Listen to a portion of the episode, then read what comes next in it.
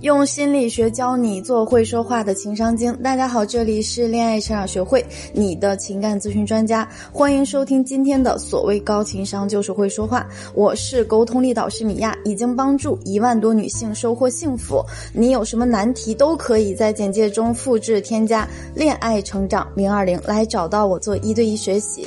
最近我接了一个难度很高的情感修复案例。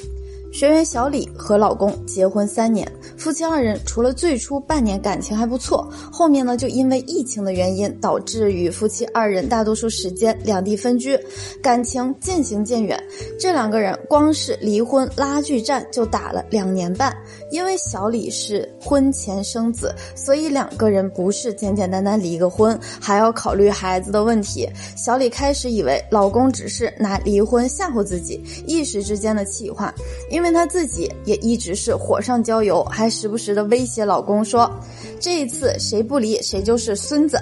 直到上个月初呢，小李收到了老公的离婚起诉，她才意识到老公这次不是闹着玩，是动真格的了。看着身边咿咿呀呀的孩子，小李彻夜未眠，思考良久，自己说要离婚，主要原因是因为小李觉得老公付出不够多，可是平日里家庭开销和正常生活责任，老公也有做。如果离婚再找，未必找得到像老公这样的居家男人。孩子呢还小，自己要独自承担照顾孩子的责任，也很艰难。小李的老公又非常的疼爱孩子，所以其实老公这个人是没问题的，只不过现在两个人感情出了问题，不知道该如何修复感情的小李连夜通过小助理找到了我。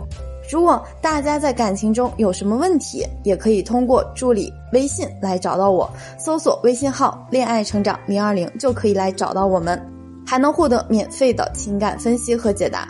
我在通过连续三次和小李通话中找到了小李和老公之间的问题。今天的节目里呢，米娅就来和大家一起聊一聊这种已经完全伤透了的感情该怎么修复。我们在平时沟通中又有什么一定要注意的点？第一步，恢复正常沟通。我们在理智的时候都清楚，人在气头上最好不要说过激的话，但是有情绪的时候，难免都会口不择言。往往生气的时候说的话，都是专挑最伤人的说。这呢，就是因为我们在受情绪控制的时候，人的心理会迅速退化到一个受伤的孩子状态，所以为了防御这种受伤的感觉，我们的大脑会急速的选择出保护自己心理不受伤害的方式。最简单的呢，就是攻击或者逃跑。所以攻击别人看上去好像是强者的表现，实则不然。往往一个习惯于攻击别人的人，习惯于去恶语伤人的人，内心都是极其的弱小且脆弱的。而小李和老公明面上互相攻击，看似两个人每次都吵到鱼死网破，实际上两个人在时过境迁后都倍感受伤。这一切的源头就在于亲密关系中互相攻击，最后伤害的都是自己。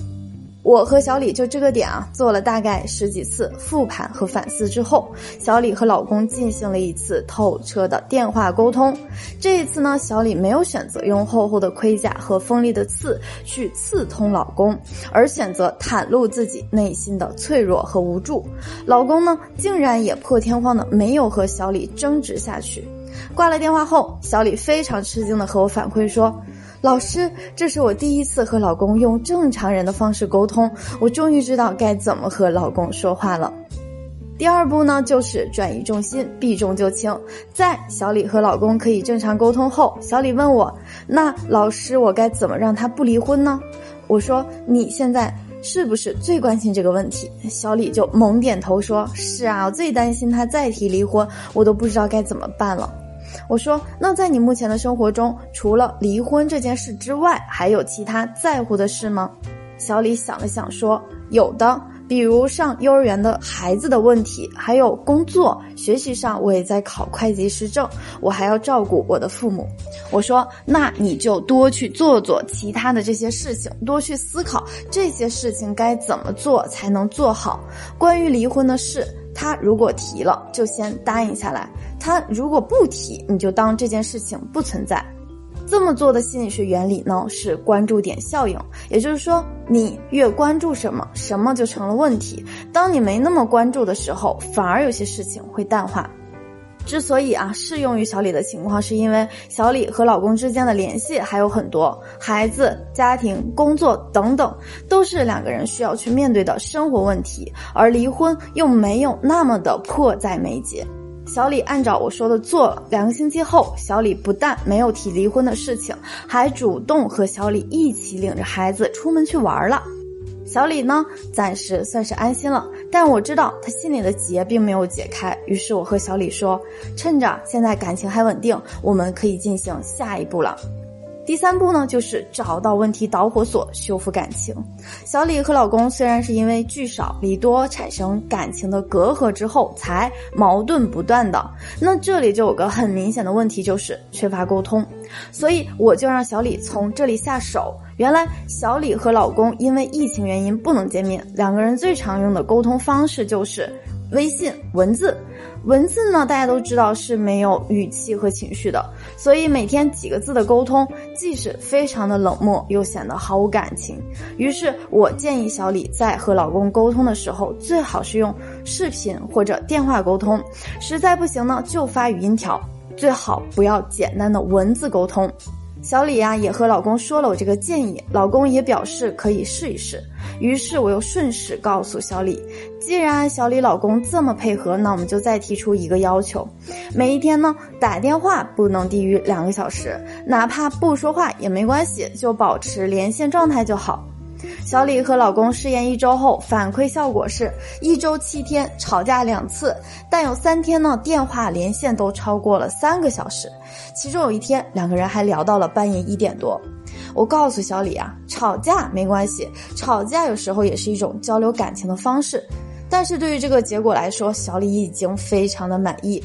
当然，小李和老公的感情修复之路还需要一段时间。那我们现在已经找到了问题，也找到了正确的处理方式，相信一个好的结果已经在路上了。另外呢，你们有任何的沟通上的困惑，不管是感情中的什么阶段，不知道该怎么办，都可以添加微信“恋爱成长零二零”，恋爱成长小写全拼加零二零来说出你的问题，我们可以给你做免费的情感分析。今天的节目就到这里，喜欢记得订阅专辑。如果有情感问题想要解决，可以来找我做一对一。我们下一期节目再见。